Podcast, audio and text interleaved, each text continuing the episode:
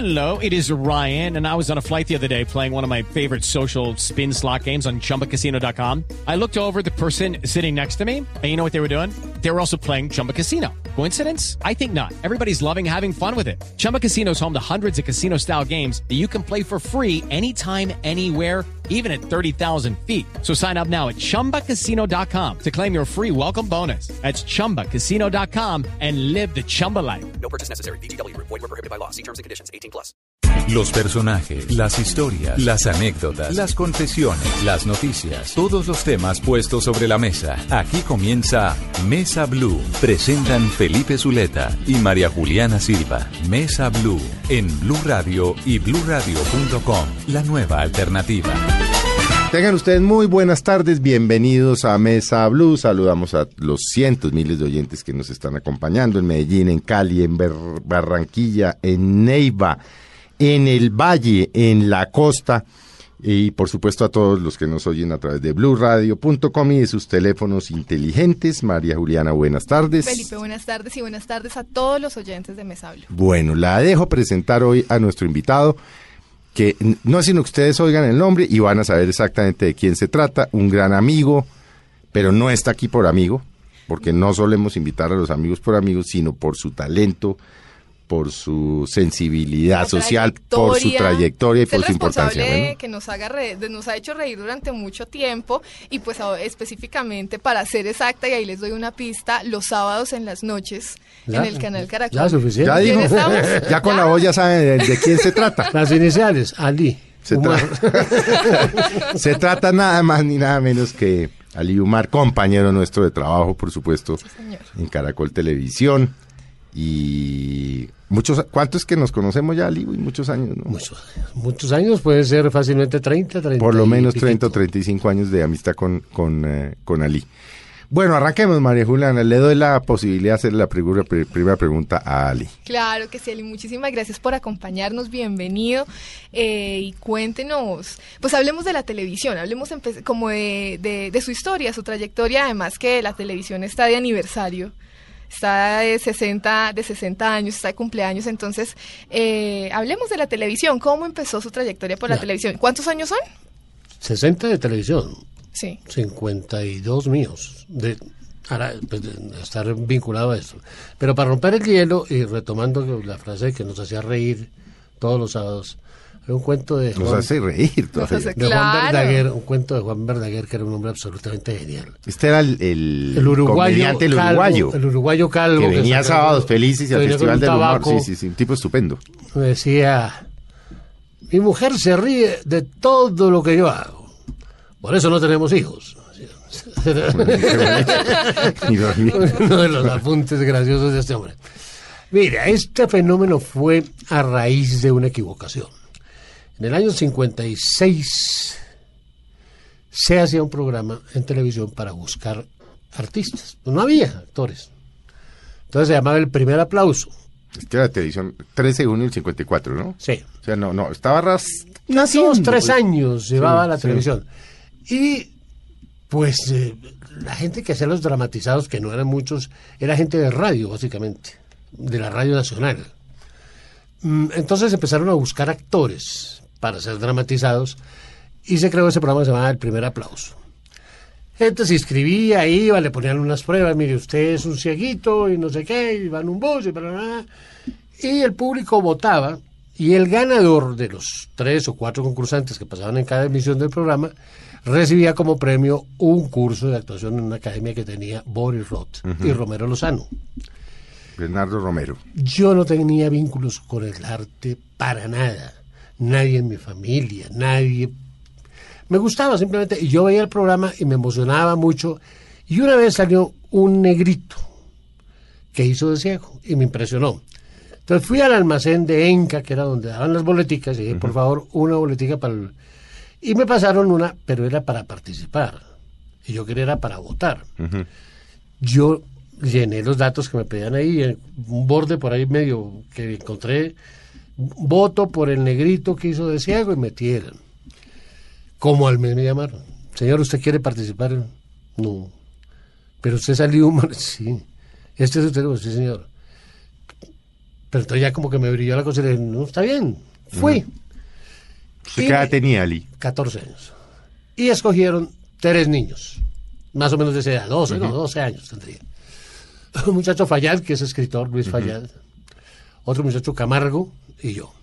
Después ya lo prueban. Gané yo el concurso. ¿Qué papel hizo? Un niño que lo metían en un, chisme de escuela y entonces el que me había metido en el chisme llegaba a pedirme un favor y cómo reaccionaba yo, una cosa más o menos, de, de ese tenor. El hecho es que gané por votación y pues, me imagino que los televidentes que podrían ser mil en el país o cinco No, mil, pues, vaya a saber. sí, ¿Y- sí, ¿Y sí. cuántos votarían? Para ir 30 votos. Sí, sí, no, pues claro. El hecho, gané, me gané la beca en la academia de Boris Roth y ahí, allá ellos me empezaron a meter en papelitos, en televisión, en todos esos dramatizados que se hacían de teledia- telediacto, mm, cuento el domingo, todo eso. Ahí me fui metiendo, me fui metiendo y ¿Alcanzó a hacer eh, radioteatro, radionovelas? radionovela sí. Sí.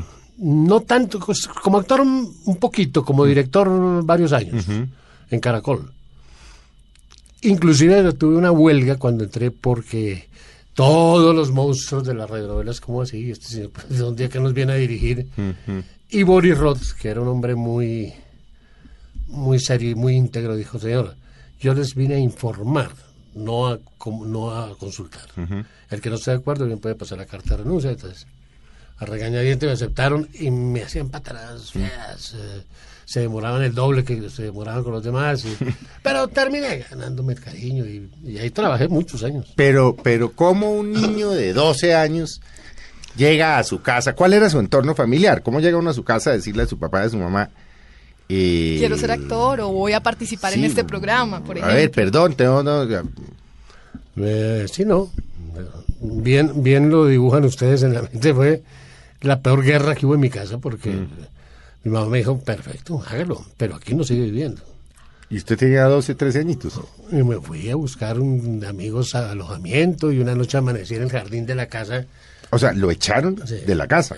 Si Por usted ser se actor. dedica a eso, Sí. esta no es su casa. ¿Y ellos querían algo en especial?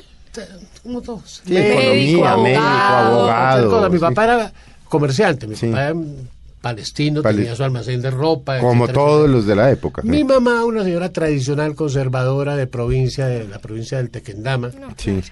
eh, con decirles que mi abuela dejó toda su herencia a los jesuitas. Ya Su abuela materna. Materna. Uy, sí, una tradicional, hacienda- religiosa, Una católica. hacienda muy grande abajo San Antonio de Tena, que Sí. se llamaba la Hacienda Colombia, Sí. que es do- donde hoy en día los jesuitas hacen sus retiros espirituales, se llama San Pedro Claver. San Pedro Claver, sí. Esa era la casa de mi familia. Ajá. Al morirse mamá Juanita, señora respetable vieja y hueputa, sí, estoy totalmente de acuerdo. dejó todo, todo Ya a ves los por qué somos amigos hace 40 años. Sí, Dejó me doy todo a los jesuitas. sí, vieja y güey. puta. Sí, Sí, tampoco, eso no hay- sí. y los jesuitas muy agradecidos nos dieron educación gratuita toda la vida. Toda la vida. Usted estudió, o sea, ya San la, Bartolomé, en el San Bartolomé Mayor o la Merced. El mayor. Sí. Cuando mi hijo fue a entrar, yo hubiera podido ir a pedir ese derecho. Pero no. No, ya, dije, no, no dependamos más de eso. Ah, pero se encargaron de la educación. Pues no, nos, nos becaron a todos. Pues a todos, no, mis, a mis dos hermanos y a mí. Al- Ali, ¿y qué pasó con la relación con sus padres? Porque si a uno lo sacan de su casa a los 12 años o 13, Como todo. Eso dura. Dura un resentimiento muchos y uno vuelve. No, no, no, no, eso no dura mucho. Sí. Los viejos son muy, muy débiles y cuando Sí. ya me vieron acostado en el prado de la casa, mi mamá salió y lloró y mi hijito, venga, entre. Mm. Yo lo hice además con ese fin de que me encontraran a las cinco y media de la mañana en el jardín. De la. Ah, Caterina. claro, uno Sí, hace sí. el Pero eso sabía uno que con eso pataleta. les movía el corazón. Sí. Entonces, venga, mijo. Y no me hablaban unos días. Y, y ahí, ahí, ahí las cosas van hablando. Después, me fui con mi papá porque mi papá tuvo una quiebra. Y me dijo, mire, Ali, usted es el único de la familia que no está orientado en nada, los demás todos están estudiando. A mí ya me han echado del colegio. Yo, term- yo empecé sexto bachillerato tres veces. Y me echaban o me volaba, me volé de Zipaquirá, el famoso Instituto de la Salle. Por ahí pasaba un tren y, y me monté con una mochilita. ¿Y se largó? Curas, hijos de la santa. Y me volví despidiéndome. Eh, entonces me dijo, vámonos porque yo no puedo te- seguir trabajando aquí por sanciones de la Cámara de Comercio, no sé qué cosa. Tengo unos amigos en Guatemala que me dicen que ese es un país maravilloso. Acompáñenme. Entonces nos fuimos los dos, miramos el terreno, le gustó y nos instalamos él y yo en Guatemala y empezamos a llevarnos, porque éramos 10 hermanos, de a poquitos, la familia. Primero dos hermanos, después mi mamá, después otro hermano. Y, y cuando yo llegué a Guatemala, a escondidas, dije, esto va a ser un lío, donde mi papá sepa que yo estoy otra vez metido en teatro. A escondidas me vinculé a un grupo de teatro. Y empezamos a ensayar una obra que era sobre Caín y Abel, que se llamaba La ira del cordero. Iba a la inauguración, la noche del debut, cuerpo diplomático, presidente de la República, todo lo que ustedes imaginen. Pinchadísimo. Y mi papá se va a enterar. Por los periódicos, por cualquier lado se va a enterar. Entonces le conté, le dije a papá. Yo se me, ah, bueno, el grito, le dije, mire, yo le traje dos boletos. Usted nunca en su vida toca un teatro. Vaya, vea. Si no le gusta, no vuelva, pero por lo menos dése esa libertad de. Di la boleta. Cuando se abría el telón, yo hacía de Caín. Y hacía una especie de prólogo que decía, señores, ustedes conocen la historia desde cierta punto de vista. bla, bla, bla, bla, bla". Se abre el telón, llegó todo el mundo. Smoking de negro. bla, Y mi papá con una camisa de palmeras, café y amarilla en primera fila. Yo, Dios mío, tráigame tierra. Empezó la obra. Cuando maté yo a Abel, empieza este señor abajo. Es bellezada. Me dijo, bájese de ahí, no haga payasada, la gente va a creer que usted es asesino. Y todo el mundo, shh. Pero usted va a conocer más al hijo mío que yo. Me dijo, camine para la casa. Bueno, esto era... Y usted decía, Dios mío, trágame la tierra. No, pues claro. Obviamente, a partir de ahí, cuando me llamaban a alguna obra, decían, única traiga a su papá. su papá no puede entrar a las Y presentaciones. después de esa vaina, usted fue a su casa y le dijo, ¿cómo se le ocurre hacer?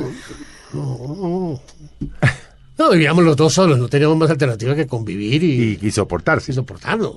Mm. ¿En qué momento se devuelve usted para Colombia? Allá a vincularse aquí del todo a su actuación y a... No, Felipe, yo en, antes de irme a Colombia, yo ya había mordido una cosita que era la revolución.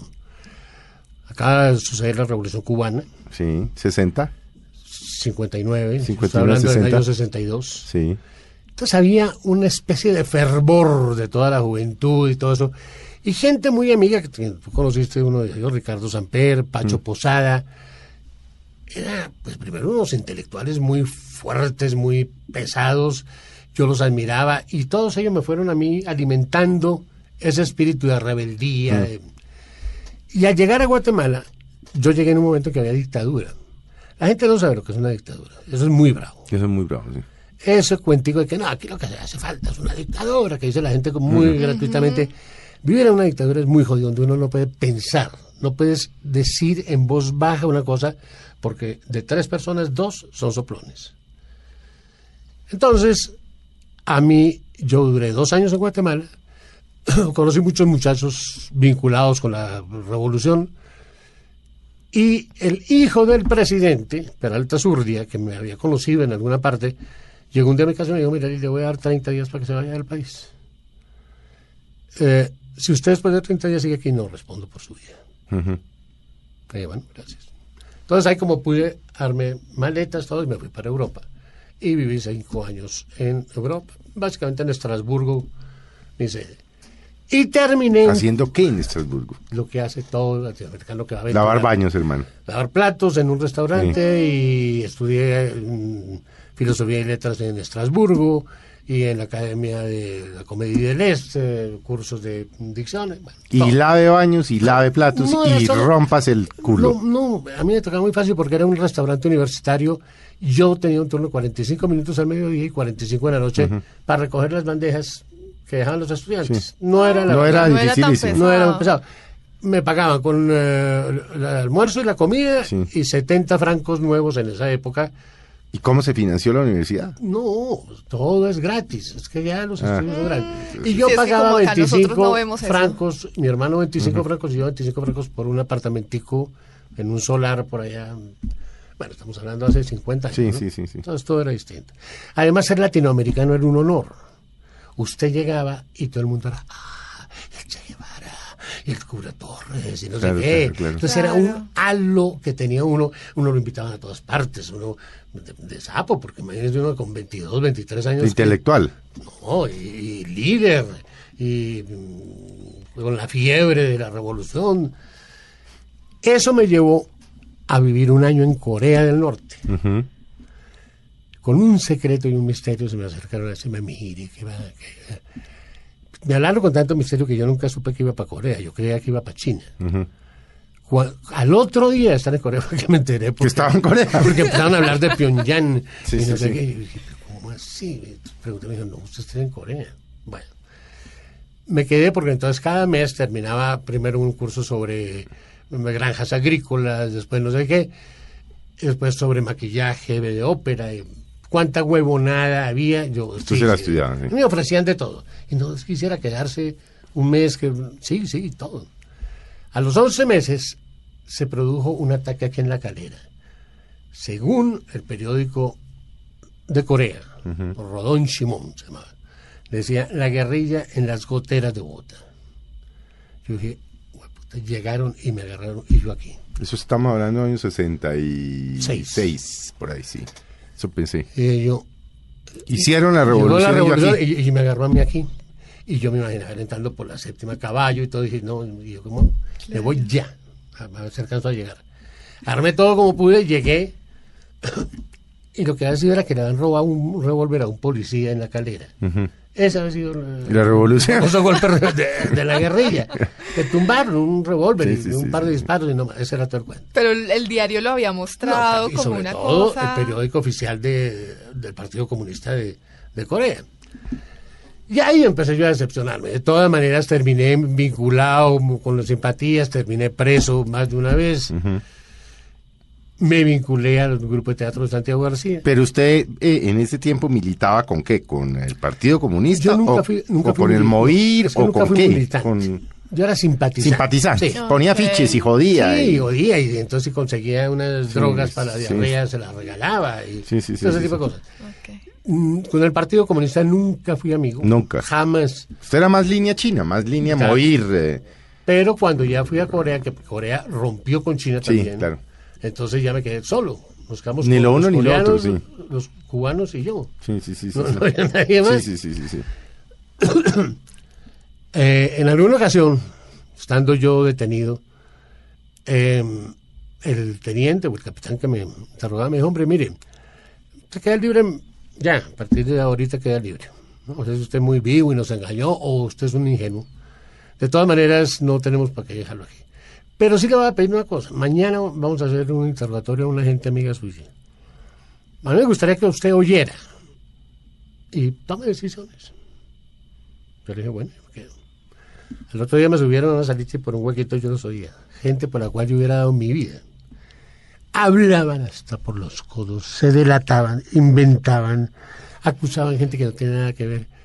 Yo creo que con esa intención lo hizo el teniente este. decir, mire, Claro. mire la clase Mire de con gente, está. con la que usted está andando, sí. con los que se está juntando. Yo salí y dije, no, no, eso no. Yo, yo, yo con esto no sigo. Y hasta ahí, nunca más volví a tener nexo con, con eh, la revolución. Mm. Y ahí se volvió a vincular a la televisión. ¿O nunca la dejó? Tampoco. Yo en ese momento hacía teatro y radio Con Santiago García, ¿sí? con. Santiago Sí. y trabajaba en 1020 en, en novelas. Televisión no, porque eso me parecía la prostitución del arte. Eso era el imperialismo. No, eso era, Sí. eso era venderse. Bernardo Romero, con quien yo había compartido apartamento en Roma, Bernardo Pereiro, Romero Pereiro. Él regresó de Italia, se vinculó a RT y me llamó y me dijo, y deje pendejear con esto. Y un día que llevaba yo 48 horas sin comer, sin probar un bocado, y amigos de teatro, yo los veía sentados en el cisne comiendo. Pastas. no, hamburguesa, cualquier cosa, a mí se me iban los ojos. Le digo que me. No, hermano, yo ahorita no. pues, Se dije, yo no, no, yo no, ¿qué es esto? Uno limosneando y mendigando. Mañana me voy donde Bernardo y hablé con Bernardo. Le dije, Bernardo, mire.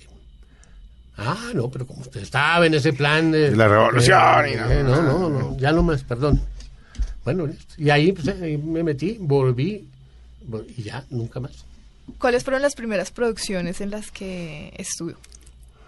Bueno, empecé como ejecutivo en RTI. Yo dirigía un programa que se llamaba Teletodo, que hacía Pacheco, alcance de estrella y un poco de cosas. Y mm, la primera no. Es que había muchos programas teatrales que no eran, que eran, Que no eran novelas. No eran novelas. Mm, Cuentos del domingo, teatro de los martes, no sé qué cosas. Como novela, creo que el por lo menos el primer Candó fue una novela Le recuerdo algunas de, de esos años, Miri. Candó, La Candó. hija maldita, Crónica de un amor. Esa fue mía. y Crónica, la hija maldita fue la que me llevó a mí a retirarme de la actuación. Era tan mala, pero tan mala esa novela. Yo grababa los lunes, y a mí desde el sábado me empezaba el dolor de estómago. ¿De verdad? El domingo me dan ganas de vomitar. Y el lunes llegaba yo temblando al estudio. Yo decía, no, esto no puede ser el trabajo. El trabajo no se le puede convertir a uno en una cosa En una pesadilla. Sí. Y juré, dije yo, terminó la novela y dije, nunca más vuelvo. Porque tú no te puedes dar el lujo en esto de escoger en qué actúas, en qué no, porque te mueres de hambre. Sí. Es decir, si aquí te pagaran muy bien y podrías hacer una cosa cada cinco años, bien. Pero es que aquí te toca vivir del día a día. El actor tiene que vivir del día a día. Así ganes bien, porque después vienen épocas malas. Las vacas flacas. Pero es que tiene vainas, mire, candidato, Caminos de Gloria, La Herencia, Vendaval y Antón García. Estamos hablando de los setentas, ¿no? Esto casi Sí. todos de los setentas no alcanzan ni siquiera ese principio de los ochentas, y yo no me acuerdo, si no estoy mal en mi memoria. Bueno, Teatro Popular Caracol, Teatro Cinevisión. Sí. Eso es... Sí, Ali, no, eso es grande. entonces, entonces, ¿le gusta más dirigir? No es que le guste, mejor dicho, es que uno como director, bueno, hablo de la época en que yo dirigía, uno escogía la obra, hacía el reparto, y me miraba las locaciones, grababa, editaba, musicalizaba. Hacía todo. Lo que salía al aire era de uno, bueno o malo era de uno. Hoy en día es un director para la unidad móvil 1, otro director para la unidad móvil 2, otro director en estudio, otra persona edita, otra persona musicaliza, otra- el reparto te lo dan hecho. Entonces, eh, lo que sale ahí no es de uno. Es una mezcla de cosas que a veces resultan bien, a veces me resultan mal. Y como actor está sujeto a que le pase uno lo de la hija maldita que para poder mantener más o menos una permanencia tienes que hacer cosas buenas y malas y desastrosas. Entonces, obviamente que uno como director prefiere, mejor dicho, uno en el medio prefiere dirigir, pues porque hace las cosas como uno quiere. Y yo tuve la suerte que la mayoría de las cosas que hice me fueron bien. Tuve fracasos y grandes, pero la mayoría de las cosas que hice me fueron bien. Hay una novela muy recordada, Señora Isabel. Sí, una serie de Esa- coestrellas con Judy Con Enríquez. Judy Enríquez. Eh, Esa la dirige a Bernardo Romero, ¿no? No, la escribió Bernardo y. Mónica Gudelo y yo La la dirigí. Sí, sí, sí, sí, sí. sí. ¿Cómo era, por ejemplo, dirigir una, es por lo menos esa, esa serie, esa novela? ¿Cómo eran las rutinas, las personas? Mira, ¿Cómo era Y todo? dirigir vedettes, que es jodidísimo. Sí, pero es que acuérdate que yo había crecido con ellos, entonces no me veían como un extraño, Sino con un amigo. como un amigo. Y yo fui muy querido en el medio, yo era una persona, yo he sido simpático. y- Sí, no, pues charachero y. Entonces- odia los chistes porque tiene un sentido del humor buenísimo. No, Entonces, no, no le gustan los chistes. No, lo que pasa es que Felipe, cuando yo oigo Pero más el o que menos principio 500 estuvo bueno. chistes en la semana. Entonces no quiere saber de Pues a mí chistes. tiene que ser un chiste extremadamente bueno y Para que lo haga reír. Para que me cause risa, porque Sí, el sí, resto sí. yo digo 400 o 500 chistes semanales y no estoy exagerando. Ayer, por ejemplo, tuve una sesión de las 6 de la mañana hasta las 11 de la noche De sábado feliz. grabando Sábado Feliz. Sí. Entonces pasan los cuentachistes, los profesionales, los semiprofesionales. Sí, para que usted lo haga reír, un chiste tiene que ser muy bueno. Bueno, ¿de qué estamos hablando? Ya se me olvidó. No, De de, la- de de la sus amigos. grabación, y de la las- Ah, bueno, entonces el caso del señor Isabel, cuando me entregaron esos libretos, yo leí los primeros cinco libretos y fui donde Gustavo Cárdenas, que era el presidente de el presidente, Estrellas. sí. Le dije, Gustavo, mire, esto es muy bueno, pero esto va a ser un fracaso. Aquí no pasa nada. Esto es una cosa intimista. Una señora que el marido como que les es infiel, pero no hay conflicto, no hay malos, no hay buenos. O sea, esto nos va a elogiar Gloria Sea. Y nos va a elogiar Pero eso no sirve, eso no da rating. Claro. Pero pues a nivel popular Eso esto, no da rating, sí. eh, le dije, pues hagámosla, pero vamos buscando un reemplazo, porque yo calculo que en cuatro o cinco semanas toca. Y yo, pues, bueno, y sale semejante, Semejante éxito tan berraco. sí. Claro, y es más, la están repitiendo. Yo Sí, cuando puedo me la veo. Porque la- me pego la trasnochada de la vida, pero cuando puedo me la Trató veo. por primera vez, inclusive en varios países se pasó a la versión nuestra y muchos países la hicieron su versión propia con los libretos de Bernardo. por primera vez se trató el caso al revés de lo que se ha mostrado, que era la mujer mayor y el amante menor. Porque el caso del hombre maduro, Sí, con no- joven, eso sí. ya estamos recontrasaturados. Sí, claro. Pero aquí hay una mujer cincuentona, que en esa época ser cincuentona es distinto a ser cincuentona hoy, con un muchacho de 28, 30 años, ¿Quién era, quién era la- el, el amante de Mesa. Eh, Mesa. No me acuerdo el nombre. Sí, sí, Mesa. eh, sí. Bueno, no me acuerdo, pero sí, sí, sí, sí, sí. Bueno, eh, situaciones incómodas porque, bueno, Judy era la esposa de Bernardo. Bernardo era mi amigo y el libretista. Pero tenían escenas... De amor y de sexo. Sí, y, claro, primera claro que acostada sí. de ellos dos Sí. fue muy delicada y yo tuve que ser Claro. muy cuidadoso. Y... Pero no, no. De eso yo tuve recuerdos muy lindos. ¿Eso cómo lo manejaba usted con Bernardo, por ejemplo? No, Bernardo Y Bernardo era muy profesional, además. Y Judy también, pues. Sí, no, no, eso no es problema. Pero, por ejemplo, cosas lindas que vale la pena contar fue el regreso de María Eugenia Dávila. Mm. María Eugenia venía en unas picadas, caía al fondo del abismo y volvía y medio salía. Trago y cosas, juraba ¿no? y Sí, prometía sí. que no, que hay mentiras. Sí. Y cuando yo leí ese personaje, le dije a Bernardo, oye, Bernardo, yo, veo aquí a María Eugenia Dávila, me dijo, problemas suyos, se va a meter en un lío el Bernardo. Usted puede manejar a María Eugenia. Y le dije, "Ey, ¿pero qué, pues, ¿qué- ¿quién hace esto? Bernardo me dijo, no, pues María Eugenia es maravillosa, pero Ali, te advierto, te metes en un nivel Bernardo. Le dije, bueno, déjeme, yo me encargo de eso. La llamé, le hice jurar, rejurar. No, habían en la luz, me tocaba esconder las botellitas de trago gratis, esas de Las muestra, chiquiticas de muestra. que había en las casas donde grabábamos, porque se las tomaba. Y todo se lo organizaba yo para que a las 2 de la tarde se pudiera ir. Porque ella a las 5 le empezaba la- el síndrome de abstinencia, ¿no? Mm. Entonces... Lástima, gran actriz María Eugenia. No, no, yo la adoro, la Una adoro. maravillosa actriz. Y el papel que hizo ahí fue maravilloso. Maravilloso. Tal vez fue el último papel de María Eugenia en la televisión. Por ahí ha hecho cositas en novelas. Sí, pero ya no, no. Gran actriz. Sí, uf, maravillosa. Sí. Y bella mujer. Sí. Seguiremos hablando con Ali Umar, maravilloso. No hemos empezado y ya se nos va a acabar el programa. ¿sí? Es lo que nos pasa siempre Pasa con los invitados como, siempre, sí. como Ali, que se pasa volando. Ya volvemos con ustedes. Síganos acompañando aquí en Mesa Blue. Ya regresamos con Ali Umar en Mesa Blue.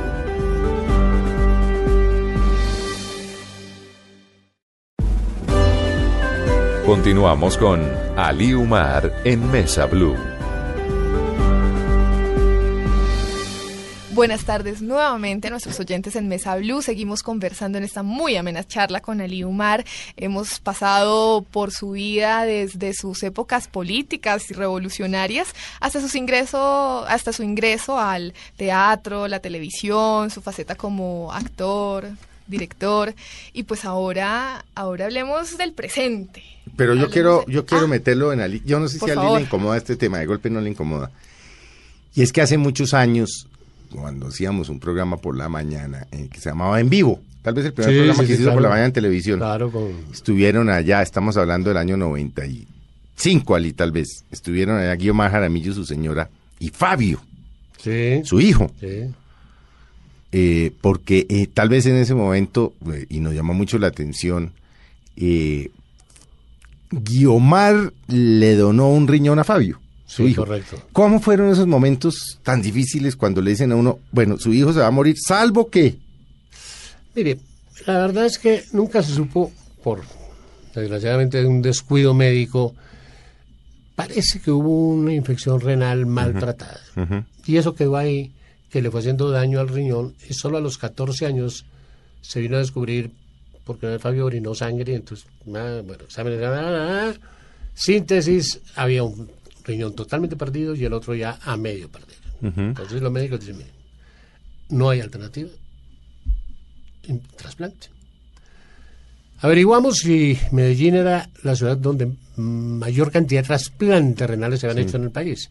Pero de tal diferencia que allá en esa época iban 2.000. ¿Qué hacían? ¿San Vicente, Paul? tal? Sí, Paul, en San, en San Vicente. Unos berracos. Y seguía en Colombia y seguía Bogotá con 140. Entonces dijimos, no lo dudemos, vamos para San Vicente.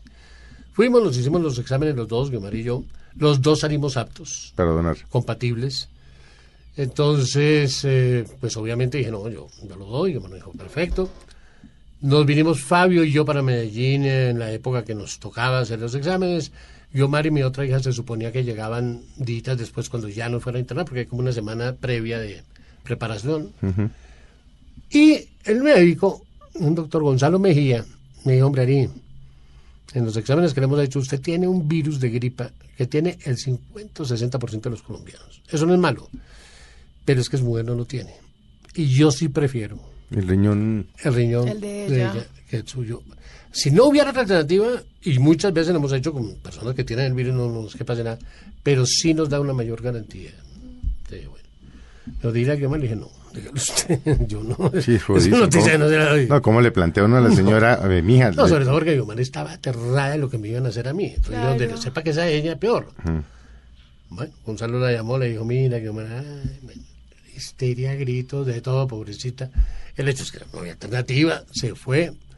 Y a los dos, tres días, eso es lo más sencillo del mundo, porque entran los dos, es muy lindo, además entran los dos en las camillitas, se despiden, se dan un beso, se separan, y el que estaba enfermo, que era pues el que está con el riñón malo, le quitan, no, no le quitan el riñón, simplemente le agregan el riñón Le agregan el riñón nuevo, se lo Los otros se conectan. los dejan ahí porque eso no sirve para nada. Sí, se lo conectan, sí. Lo conectan ahí, cosen, y en 24 horas está caminando. Y el y la cambio. que estaba sana, le tienen que arrancar una costilla para sacar el riñón limpio. Eso es lo más doloroso. del mundo. Y dura 20 días La de recuperación. recuperación. Y luego salen los dos, ella, que creo que es lo más lindo porque es la pipiciada más celebrada del mundo. Apenas el, el trasplantado orina, se abrazan todos los médicos. Claro. Quiere decir, funcionó. Claro. O sea, ah, lo aceptó. Entonces, cuando uno oye, ¡ah! Es porque orinó el Orinó. trasplantado, el que recibió el órgano. Claro. Bueno, no ha sido fácil porque a lo largo de estos 19 años que llevamos, ¿Esto en qué año fue? Noven- Mierda, 93, 94. yo, no- yo sé que fue hace 19 años porque eso fue el día Entonces que- estamos hablando de- del, del 93. 93, el día que se inauguró el metro. Sí, estamos hablando del Exactamente 93. ese día lo operaron. Eh, ha tenido momentos difíciles porque las drogas deterioran otra cosa, porque Mm. ha habido intentos de rechazo con los años, pero ahí se va, ahí se va manejando y Fabio, digamos, con las limitaciones propias, tiene una vida normal, Mm. es profesional, es abogado, tiene su oficina, mm, bien, bien. Él también estuvo en el mundo de la actuación, ¿no? Pero muy momento- chiquitico, en un programa que se llamaba, ¿cómo se llamaba? Los Ángeles. ¿cómo se El ángel de piedra, El Ángel de Piedra. Estuvo Fabio, pero era un monito chiquitico, que tendría cinco años o seis. seis años tenía. Sí, y nunca más volvió a la actuación de Fabio. Después hizo, imagínate, y alcanzó otras cositas, hasta que un día pues me dijo, papá, yo quiero dedicarme a esto. Al derecho, además lo que le gusta es el derecho, ¿no? No, Vanessa me- cuando me planteó me dijo, papá, yo me quiero dedicar a la actuación, esto es lo mío, tendría nueve años. ¿Cómo le dice uno? No, si todo lo que uno es se lo debe a esto, ¿con, qué cara le va a decirlo no? Sí, usted Sí, se va a botar de su casa por cuenta de eso. Sí, entonces le dije, mira, Fabio, esto no es fácil. Claro, papá". o sea, además era un poco la misma situación en la que... Sí, no, De a- años atrás, ¿no? Afortunadamente, a él le tocó oír llamadas que me hacen muchas veces compañeros en una situación horrible. Ali, por favor, mira, me tocó vender el apartamento, deme algo, cualquier papelito. Y hay personajes importantes y ya muy ubicados, muy posicionados. Entonces Fabio dijo, no, no, pues esto le pasa A reconocer. nombres, a Armando Gutiérrez o a Sí. Ese es el futuro que me espera a mí. Ahí, se- ahí- ahí fue que decidió hacerse abogado. Sí, y ahí no. Y, y su hija nunca se le ocurrió. Claro, mi hija, es que las- por culipronto le pasan las cosas. ¿Por Cuando yo hacía Los Cuervos, Sí. También muy, Uy, muy pues, el reconocida con Teresa con- no, pues, maravillosa. Sí, claro. aparecía una niñita, ya- ya unos hippies por allá y se apoderaban de la casa y, y no sé qué. Mm. Y uno de esos hippies, que era Capetillo, Guillermo Capetillo, llegaba con una niñita de tres años, que era un angelito. Entonces, Julio Jiménez, que escribía, me dijo, Ali, y le dije a suya, le dije, ay, no, no, no. Me dijo, Ali, no, es una cosa Déjemela No me quieta, déjemela quieta. es que, mira, si es de un año, uno mete un muñequito y una cobija y ya. Si es de cinco años o seis, ya entiende. Pero una niña de tres años ni entiende, ni sabe qué es, si yo soy el director, que cómo así. Bueno. Entonces me dijo, no, no, es una cosa chiquita. Y dije, bueno, perfecto. Entonces llevé a la niña para que hiciera la, la escenita y Julio se enamoró. se enamoró de esta no. niñita. y la tuvo hasta el último capítulo de Los Cuervos. Entonces esto era un enredo porque me tocaba grabarle, claro, la niña se, se quedaba dormida, se aburría, se ponía a llorar. A la psicóloga, quiero irme para la casa. Ya, mi amor, venga, baja esta escalerita y diga, abuela, y no más, ya, ya, ya. ya, sí, ya, sí. Ay, qué pecadito. Pero nunca más. Valentina salió para otra cosa y estudió otro y tiene otro rollo. Totalmente, si no le interesa, la han tentado mucho para que haga mm, notas en televisión, para que sea presentadora, mm, inclusive Yamida, además, muchas veces. Estudió com- eh, comunicación, ¿no? Sí. Pero ella se ha especializado por fuera. ¿no? Estudió toda su carrera en Vancouver, allá Mm. tuviste oportunidad creo que más de una vez de, de allá verla. hicimos varias, Y ahora está varias travesuras. ahora sí. está vinculada con Google muy bien. Ah, qué maravilla. No se baja de un avión, está hoy aquí dos días y es- mm, viaja mañana una semana a Londres. Una, una maravilla. Mm. Feliz, se tragó el mundo. Oiga, Yami, eh, Yami, oiga, usted que se acaba de hablar con Yami, entonces estoy... Eh, Ali, ¿usted volvería a la actuación? Ya, qué mamera. Mire, lo hice por dos razones. Una vez porque Bernardo Romero escribió, creo que fue lo último que escribió, una cosa que se llama Siete veces amada. Y escribió el personaje pensando mucho en mi papá. Bernardo conocía mucho mi familia, mi, la historia nuestra. Dijo, Ali, esto es su papá. Esto es lo único que le puede hacer es usted. Yo ya estaba vinculado a Caracol. Entonces dije, no. Bernardo. Me dijo, hasta que habló con Caracol y dijo, "Mire, o esto lo hace Ali o yo lo escribo esta vaina". Entonces me llamaron de Caracol y me dieron prácticamente la orden. Entonces me facilitaron todo, que no se me cruzara con mis grabaciones de sábado felices, no. Lo hice. La novela no fue éxito.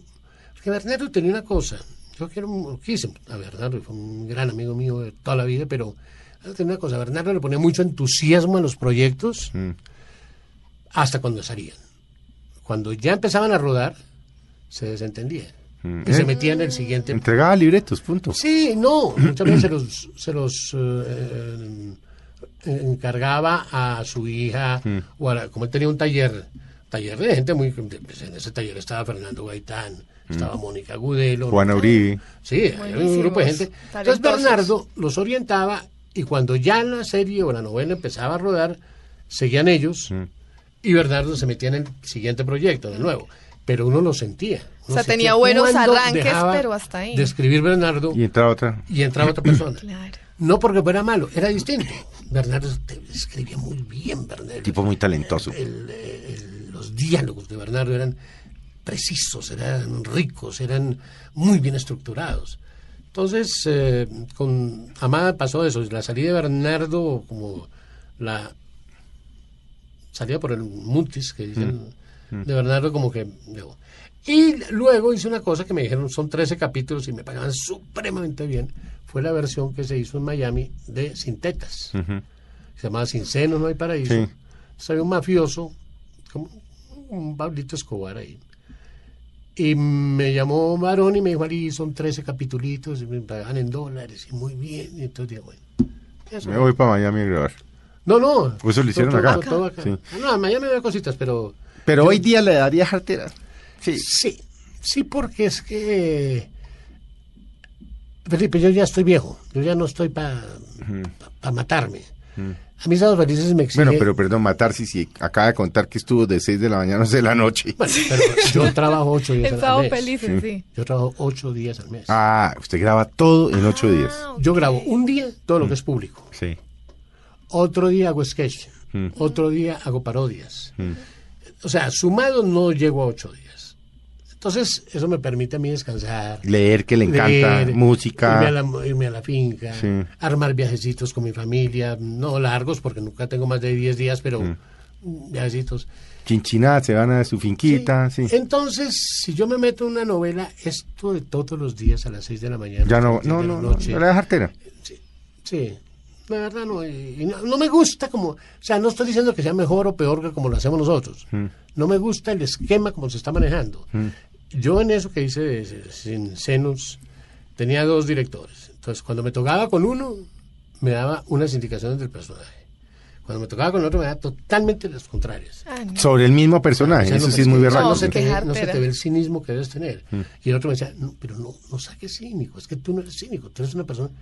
Entonces, me decía, pero- y claro, en unas escenas salía un, un personaje, en otras escenas salía otro. Y eso es consecuencia de este Yo creo que no existe el criterio de unidad, yo no sé cómo será en otros países. ¿Se, ¿Se ha deteriorado la televisión tal vez? No, No se creo. perdió el concepto de arte, que nunca fue arte, arte, pero tenía... Es que aquí la televisión en Colombia nació, a diferencia del resto de países, del Estado. El Estado hacía la televisión. Así es. Y llamó gente de un enorme nivel como eh, Dina Moscovich, como Bernardo Romero, Víctor Mayarino. como Víctor Valle, gente muy, muy, eh, Santiago García, todos eran la gente que hacía la televisión. Entonces, ¿qué, ¿qué era lo que se hacía en esa época? Aquí se hacía Durremat, se hacía Ionesco, se hacía Kafka. Se hacían clásicos. Claro. Entonces, ese era, y, y eso- y el, y el televidente aceptaba eso, le gustaba eso, porque ese cuento de que eso es lo que pide el televidente, no, el televidente pide lo que uno le dé, se va acostumbrando.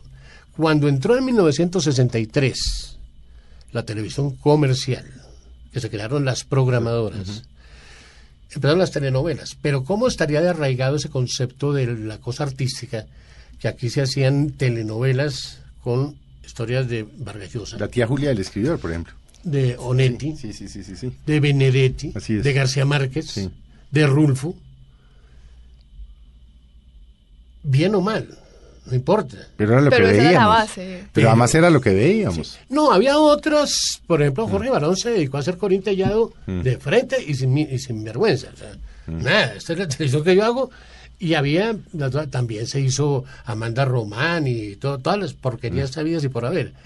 Pero el caso de RTI, por ejemplo, que tenía ah, detrás a Fernando Gómez Agudelo, que percibe, era es un que hombre un intelectual de una Sí, cultura. sí. Bernardo le hizo apuestas a la televisión en unos temas que uno decía, pues está loco, por el palco de honor. Decía, está transmitir loco. a las 8 de la noche unos conciertos desde el Colón. Bueno, eh, Naturalia, con Gloria Valencia. La gente decía, pues Naturalia, unas vainas Juicio. culturales. El juicio, unos programas Sí, por eso. que decía, pero, le eso- apostaba. Pero Sí, para eso se necesitaba un hombre de la estructura intelectual de, de Fernando Gómez de Agudelo. Gómez. Sí, Y el mismo Peñaranda. de Punch. Sí. Sí. es que era, mejor dicho, ellos sabían que esto era un negocio, pero no era lo único. Ellos decían, además de negocio, esto tiene que servir para educar, para entretener, Mm. para aportarle al, al país. Entonces, Bernardo decía, Gómez decía, mira, hombre, yo hago esto porque, porque esa porquería me permite hacer palco de honor. Mm. Cuando uno le lleva un proyecto a Gómez, lo miraba y decía, "Mm, ¿sabe qué es lo único que me preocupa? Yo decía, ¿qué? Que me gusta. Porque si, si a mí me gusta, esto es un fracaso. Sí, claro. Entonces a mí lo único que me preocupa de este proyecto es que me gusta. Eso no va a funcionar. Sí, ese era un tipo muy talentoso. el papá de la televisión, de hecho, ¿no? Ah, María. Toma trago, divertido. Vaquiano, ¿no? Totalmente. Porque yo creo que usted y yo compartimos más de un... Él se enfureció una vez porque yo metí una obra de Bach de fondo de una... No, no, no se podía tocar Bach. Me dijo, pero ¿cómo usa Bach en eso? No, era... Es una anécdota muy Y simpática. le echaba la ¿Cuál era la anécdota de... Usted se la vio oír varias veces a Fernando Gómez Agudelo.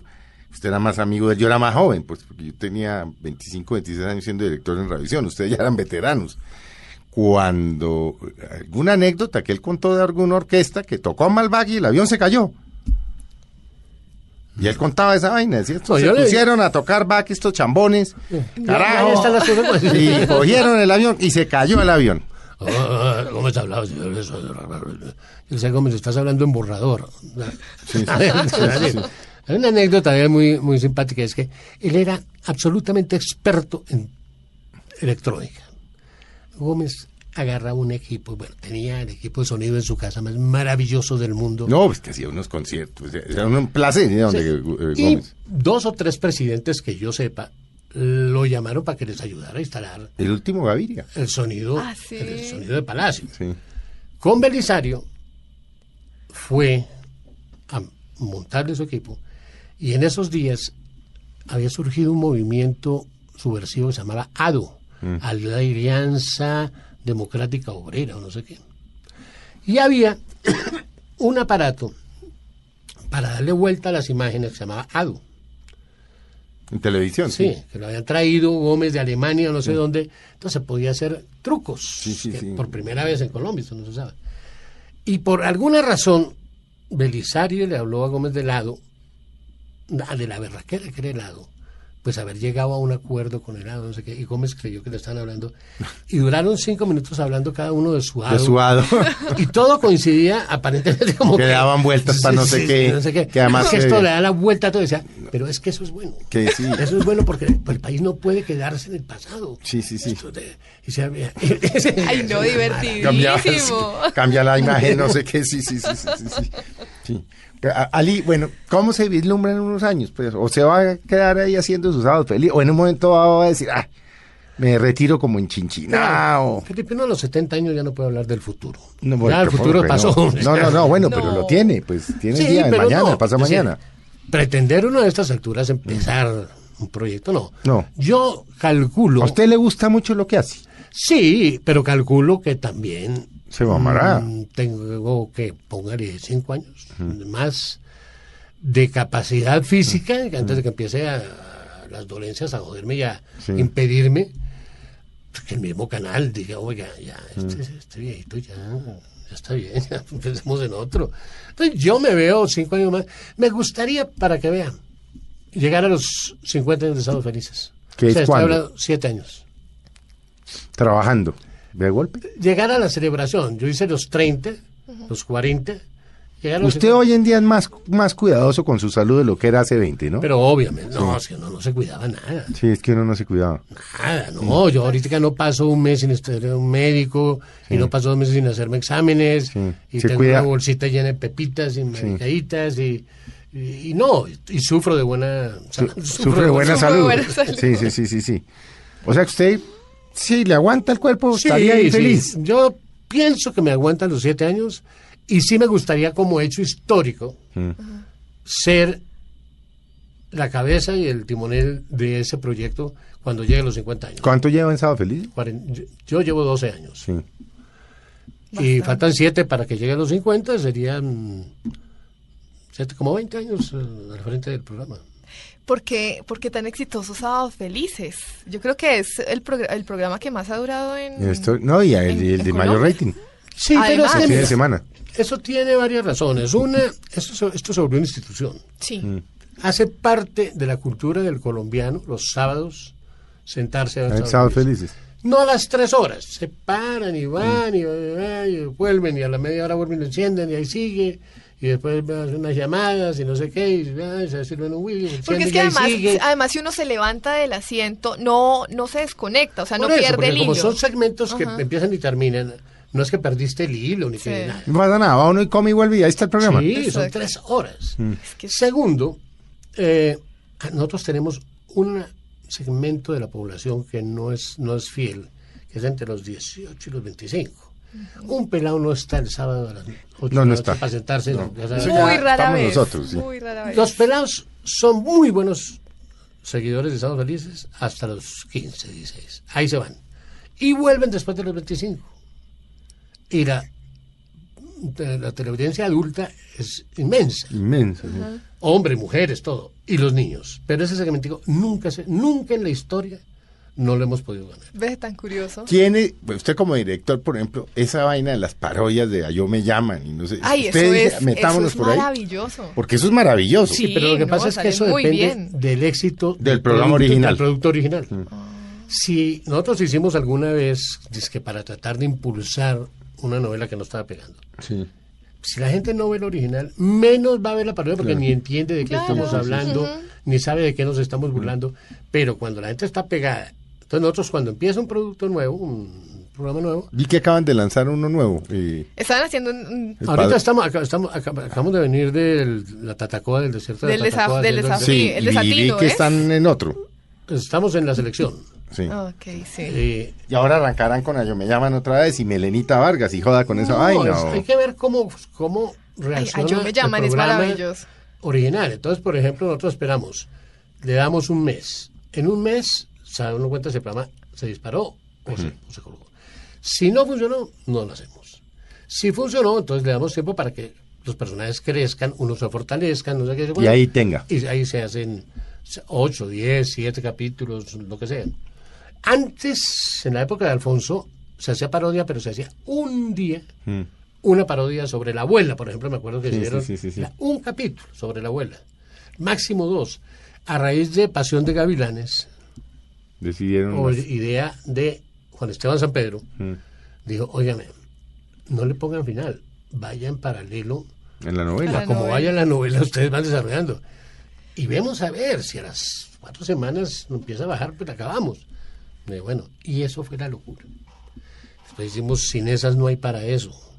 No, no, no, no, sí. tal el éxito. Es que nada más los títulos son... Fue tal el éxito de eso que se le abrió un espacio de media hora para hacer solo después del noticiero, terminar el noticiero, y todos los días iba sin esa no hay para, es para eso, eso, sí. media hora, más el capítulo del sábado. Entonces esto no parábamos, nosotros grabamos todos los santos días. No, eso muy bien. Y sobre todo que eso le creó al equipo, mejor dicho, al elenco, sentido de equipo. El humorista, como el cantante, como el torero, son yo y el público. Mm. Pero ya en esto, ya les toca interactuar, les toca respetar el diálogo, les toca dar el pie exacto. Entonces eso los fue obligando. toca actuar. Claro, los fue Claro. obligando A formarlos a además co- como a- actores porque no eran a actores. comportarse como actores, a comportarse como grupo. Entonces eh, no fue fácil, pero, pero se logró. Y además, yo creo que otro éxito puede ser que se han mantenido por lo menos figuras visibles, o sea, personajes, ¿sí? Como humoristas desde de Nosotros por muchísimo respeto, tiempo. nosotros por respeto tenemos unos personajes que ya, por ejemplo, el flaquito agudelo al final no, no era capaz con dos frasecitas, Mm. pero se las dejábamos para que no se sintiera él como aislado Mm. hasta que murió. Eh, ahora está muy mal Enrique Colavisa. Mm. Eh, Huguito Patiño. es Hugo está muy, carajo, está muy bien, Hugo. muy todavía. bien, tiene Sí. 85, Yo, yo me lo 86 encuentro años. aquí cuando salgo de la emisora no, aquí abajo en Caracol y lo saluda a uno. Y, y muy bien. Sí. Es el único que queda de los Originales. que crearon el programa. es- porque el hombre Caimán, por ejemplo, llegó como cuatro años después. Sí. Y así muchos fueron vinculándose con los años. Pero Hu- Huguito es el único que queda. Y luego la sangre nueva que va entrando. Porque es que los concursantes, cuando resultan muy buenos, los dejamos ya, cuando se cuajan, los cogemos y les proponemos, vénganse para Mm. el elenco. Entonces así salió Tricky Tracker, habló a Dioselina, Hassan. Y han pegado, les ha ido muy bien. Claro. Es gente que llegó ahí de espontánea. Como concursante. A contar, sí. Concursante cualquiera a contar chistes. Bueno, se nos acabó el tiempo. Ay, ya. Saludos, Albertino. Claro. Sí, no, es que, no, pero bueno, maravilloso. Sí, Es que lo que siempre claro. nos pasa, Ali, yo se lo digo, es que acaba uno hablando y acaban contándole una cantidad de historias de la vida, Interesantísimo. de política, cosa que uno, Pues vea, hagamos una cosa. ¿Nos queda, cuánto dijimos? ¿Seis años más? ¿En Siete. ¿Seis años? cuan- pa lo- o sea, para los 50 de Sábados Felices hacemos otro. Claro, Ahí ya las gafas serán distintas, las condiciones Ya, distintas. ya, No, pero veámonos Ya ahí, antes. me, ahí me preguntan lo que me iban a preguntar. ¿no? Pero veámonos antecitos, ¿no? De pronto siete años es... Sí, sí, sí, sí, sí. Ali, muchas gracias de verdad por haber estado con nosotros, No, hombre, a ustedes, a amigos de, de Mesa Blue y de verdad pues es una delicia tenerlo acá. Sí, claro. Tener al amigo, al compañero de trabajo. Y además a la persona que hemos visto por muchísimo tiempo en televisión, o sea, una institución. Cuando yo me encuentro a mis amigos, a los viejitos que hay siempre, ahora es en las funerarias, ay, ay, ay, en las funerarias. Siempre que se muere alguien, no, ay, ahí está Julio Sánchez Vané. está- No hay que ir a entierros. No, no yo, yo soy muy cruel. Digo, ¿usted vino a este entierro o vino a separar sala? Qué horror, güey. Ay, no. Bueno, muchas gracias. A ustedes muchas gracias. Los esperamos dentro de ocho días en Mesa Blue y tengan una muy buena tarde.